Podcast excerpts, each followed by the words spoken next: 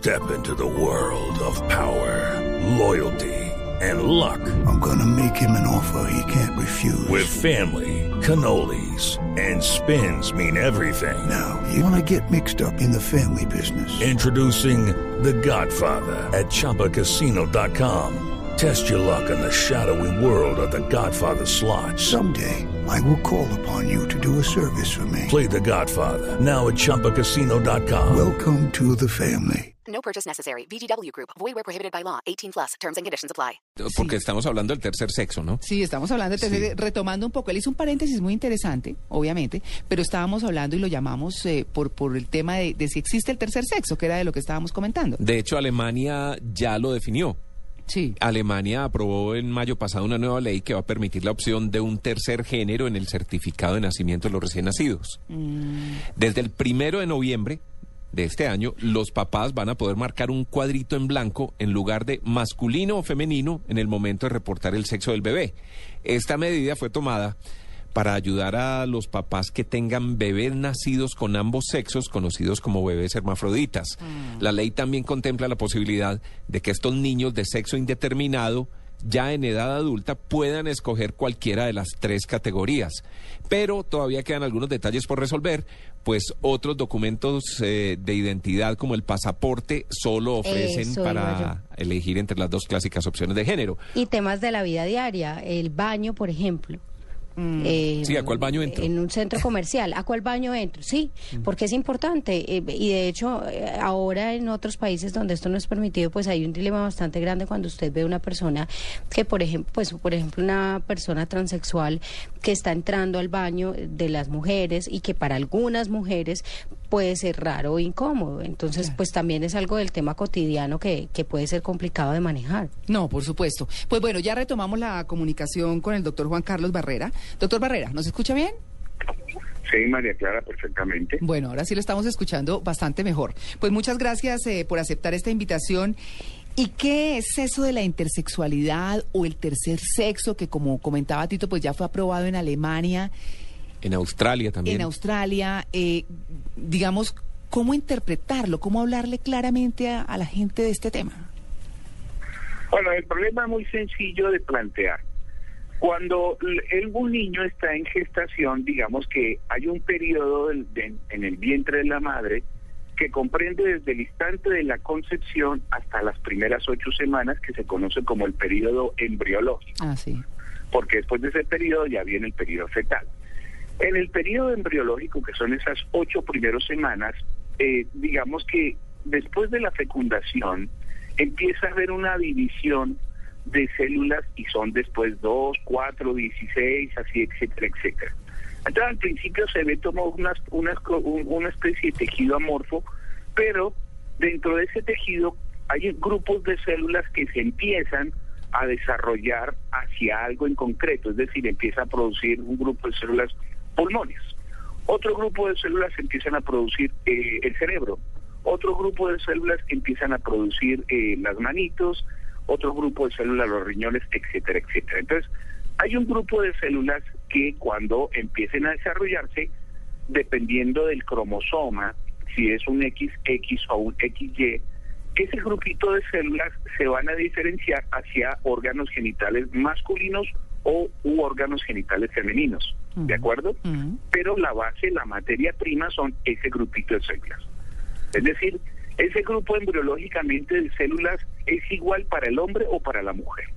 Lo que pasa es que dependiendo si el cromosoma era un XY, se van a desarrollar produciendo los genitales masculinos, si es XX, se van a desarrollar hacia genitales femeninos. Ese es el curso normal que deben seguir las cosas eh, y una vez completadas las ocho semanas, digamos que ya está definido el ser humano en su etapa embriológica con todos sus organitos, ya perfectamente definidos.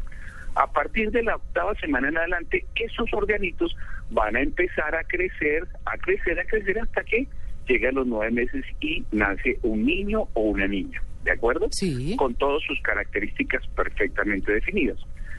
Entonces, por esas cosas de la naturaleza, por problemas que aún no han sido perfectamente dilucidados, ocurren unos errores en la etapa embriológica donde ese grupo de células que tenían que empezar a desarrollarse hasta producir unos órganos genitales masculinos o femeninos se equivocaron, no recibieron la orden completa, hubo alguna alteración ahí. Lo cierto fue que ni para acá ni para allá, o como dicen, perdonen la expresión, ni chicha ni, Ni limonada, limonada, sí. sino que se quedó con ambas cosas.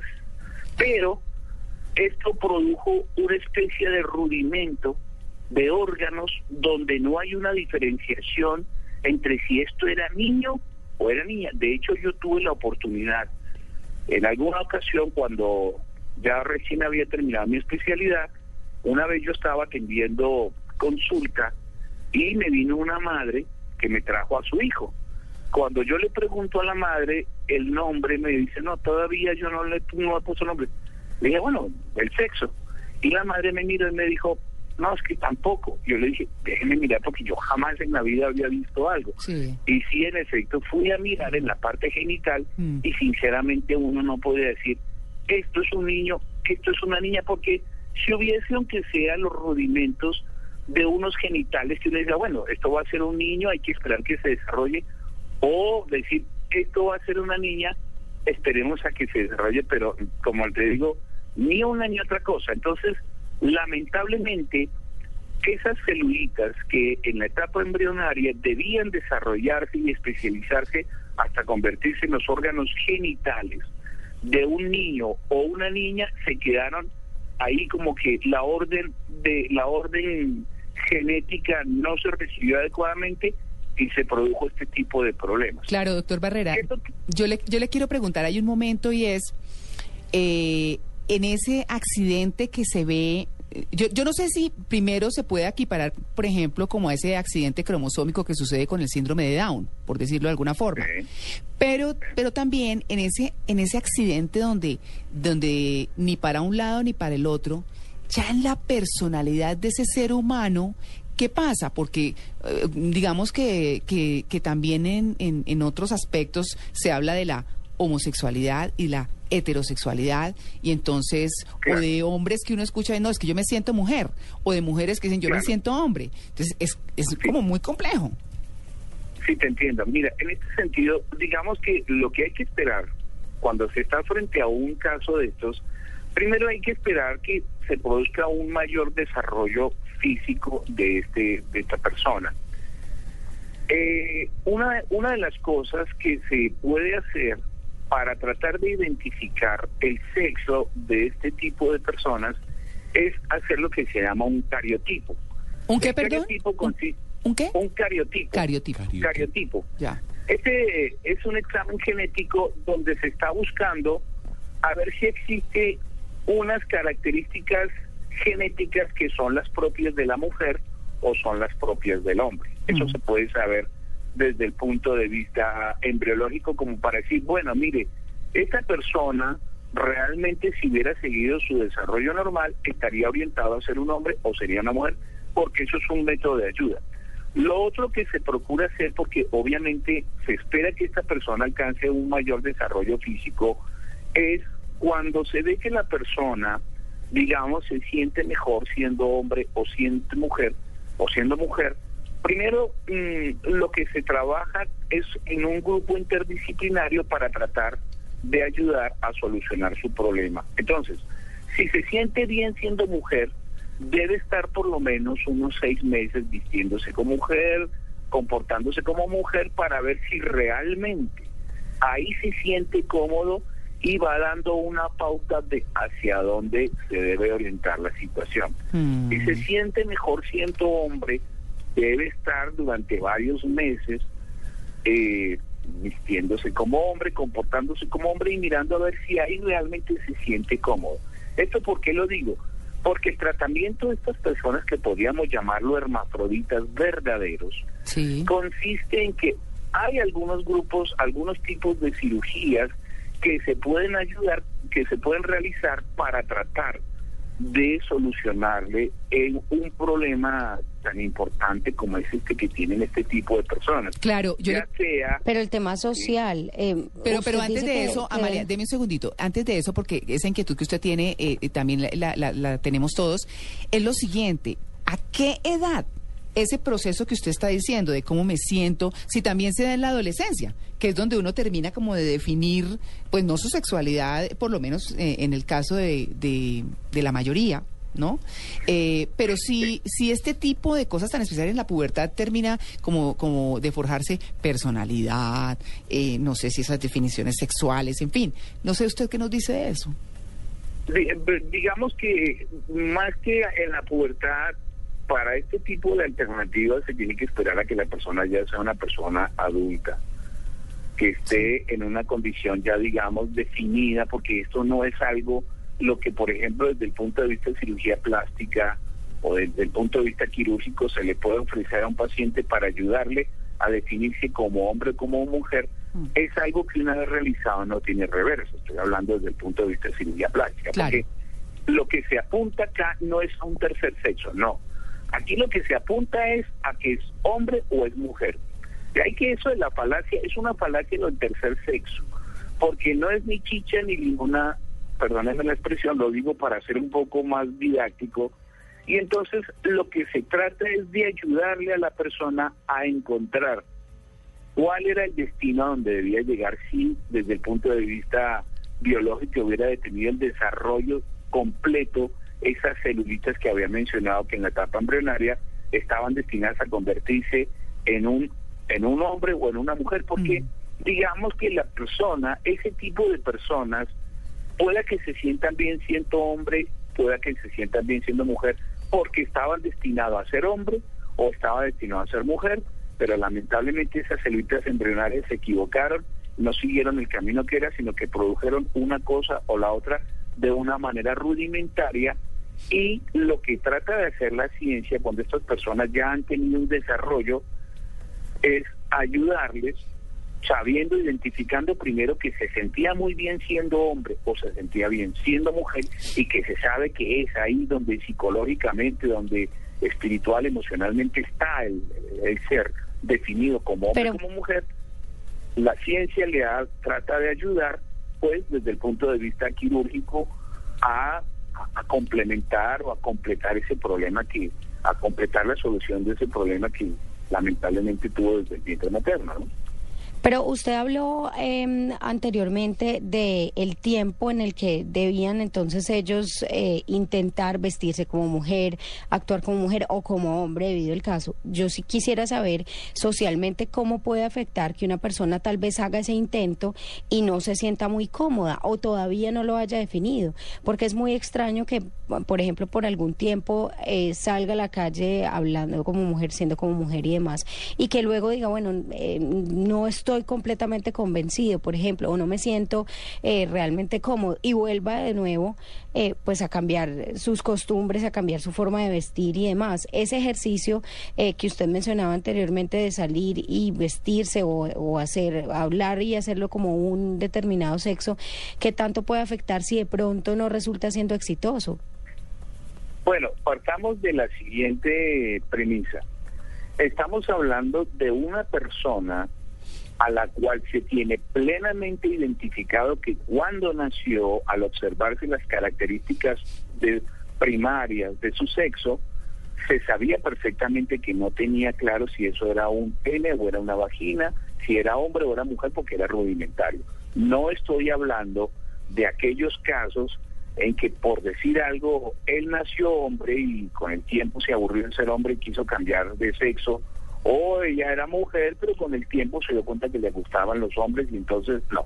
Estamos hablando de un problema que desde el mismo instante en que ha nacido, incluso desde el mismo problema, desde el mismo eh, eh, etapa embriológica ya se sabe que hay ese problema, se sabe que cuando nace nació con este problema y desde el principio se tiene identificado que tiene un problema de orden físico o biológico como es, por así llamarlo, el hermafroditismo verdadero. Claro, esa Entonces, parte... no eh, sabemos sí, Claro, entonces lo que lo que va a tratar de hacer la ciencia, porque esta persona hay cosas que no las tiene claras en su vida. mm, claro. Esta persona no tiene, bueno, pues porque tú sabes que cualquier ser humano con sus cinco sentidos, bueno, no lo digo en la etapa de niño, tal vez más adelante ya empieza a tomar un poco más de conciencia, no es que yo soy hombre, o yo soy mujer y, y hay una serie de características primarias que son las referentes a los sexos, al sexo y otras secundarias que son la psiquis, la orientación, la libido, etcétera, etcétera.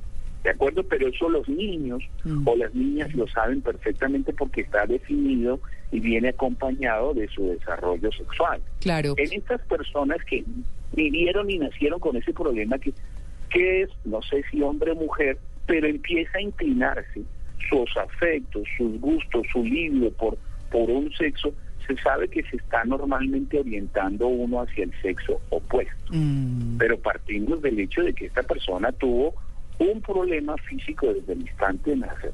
No es el problema de aquella persona que nació con todas sus características normales, pero ella con el tiempo psicológicamente, no sé, decidió cambiar porque no le gusta su, no le gusta como hombre los hombres sino las mujeres, etcétera. Entonces es una cosa muy distinta. claro. De manera que la ciencia aquí sabía desde el principio el problema que tenía y lo que trata es de ayudar a esta persona a encontrar el campo donde él verdaderamente se iba a inclinar. Pero él tarde o temprano se va a inclinar por uno o por otro lado. Claro, no yo- se va a quedar en la mitad del camino. Sobre eso yo le quería preguntar, nos queda muy poco tiempo, eh, doctor Barrera, pero ¿qué pasa si no hay esa inclinación? Si la persona se queda como en ese limbo, ¿eso es posible?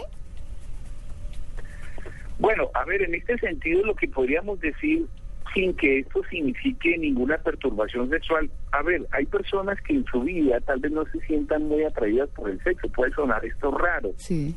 pero hay personas que en su característica, su estructura psicológica, de pronto tienen ideales de otras cosas y para ellos el matrimonio o el sexo o la procreación pasan a un lugar secundario. Mm. Pongo un ejemplo, las personas que se dedican a la vida religiosa. Las Ajá. personas que se dedican a la vida religiosa, que quiere ser sacerdote si está adecuadamente ordenado, fíjese que es una persona que hace una renuncia a algo tan legítimo como es el derecho de tener un compañero, una, una compañía, Una pareja sexual. una persona con quien. Entonces, uno no puede decir, bueno, es que este está mal porque no se casó y no tuvo sexo. No, no para él. Y digamos que esas cuestiones no tenían la trascendencia, no tenían la, habían ideales muy, muy superiores a eso que la persona es capaz de dejar todo eso por ese ideal que persigue. Ahí es donde entra el Como tercer gente- sexo, doctor. Ahí Es donde pensaría yo, eh, di- pues muy atrevidamente, por supuesto, porque usted es el que sabe, pero donde es una persona que de pronto, como dice usted, no le interesa el sexo, pero que ni es hombre ni es mujer, eh, socialmente hay desarrollados unos códigos que le dicen a usted me pongo tacones o me pongo guayos o qué sé yo. Entonces, ¿cómo existe ese tercer sexo para...? Ma- María Clara. ¿Qué? María Clara, mira, yo quiero decirte con todo respeto, Sí. la finalidad primaria del sexo Sí, es la procreación. ya, Claro. ya. La finalidad primaria del sexo, aunque le quieran poner las vueltas que le quieran poner, la finalidad primaria del sexo es la procreación. Claro. Y no hay procreación, sino hay el concurso de un hombre y de una mujer. Mm, Entonces, el ser humano en su naturaleza, en sus inclinaciones, en su esto, está esa tendencia a la procreación, es distinto a la procreación. muy importante esa Que el hombre o la mujer decida renunciar Ujú. a ese fuerte deseo de la procreación por otros ideales distintos no significa que haya un tercer sexo. Ya. Sigue siendo siempre hombre y mujer porque así nos creó Dios, hombre y mujer. Claro. ¿Ves? Bueno, esa era, la, esa era la aclaración que queríamos a la conclusión alrededor de toda esa problemática y demás. Pues que nuestros oyentes escuchando, quienes lo viven, quienes no, quienes tienen un caso cercano, pues vean cómo es biológica y emocionalmente un tema tan difícil como, como el ser hermafrodita. Así que, No, María Clara, señor, perdón, ¿podría hacer una última aclaración? muy cortica, Doc. Sí, mira, hoy lamentablemente con esto de la ideología de género se quiere borrar la distinción que la naturaleza marcó entre hombre y mujer. Entonces fíjate que hoy a la gente no le preguntan cuál sexo, sino no, ya toca preguntar género, porque hoy estamos sometidos a una ingeniería social donde nos quieren cambiar absolutamente todos los conceptos del orden natural y nos quieren meter una nueva ideología que no va acorde con el orden natural y por eso digamos que la confusión que presentarse entre personas sobre un tema que hace 30, 40 años estaba perfectamente claro. Claro. Claro. Bueno, pues muy bien, eh, doctor.